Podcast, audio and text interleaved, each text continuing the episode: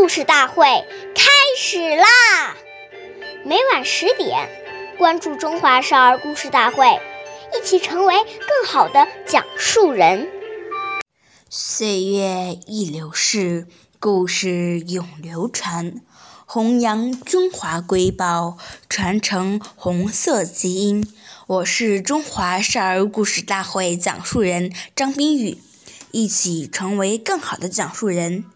今天我给大家讲的故事是《故事大会》红色经典故事《彭德怀批评经理处处长》。今天我给大家讲的是一个十大元帅之一彭德怀爷爷的小故事。彭德怀爷爷始终倡导着恪守党的军队要官兵一致、有福同享、有难同当的思想。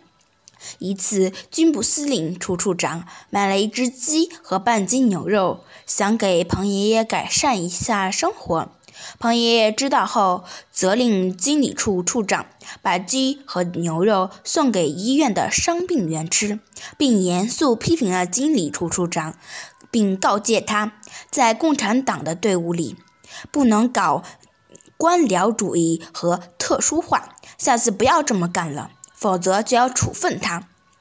关注中华少儿故事大会，一起成为更好的讲述人。我们下期再见。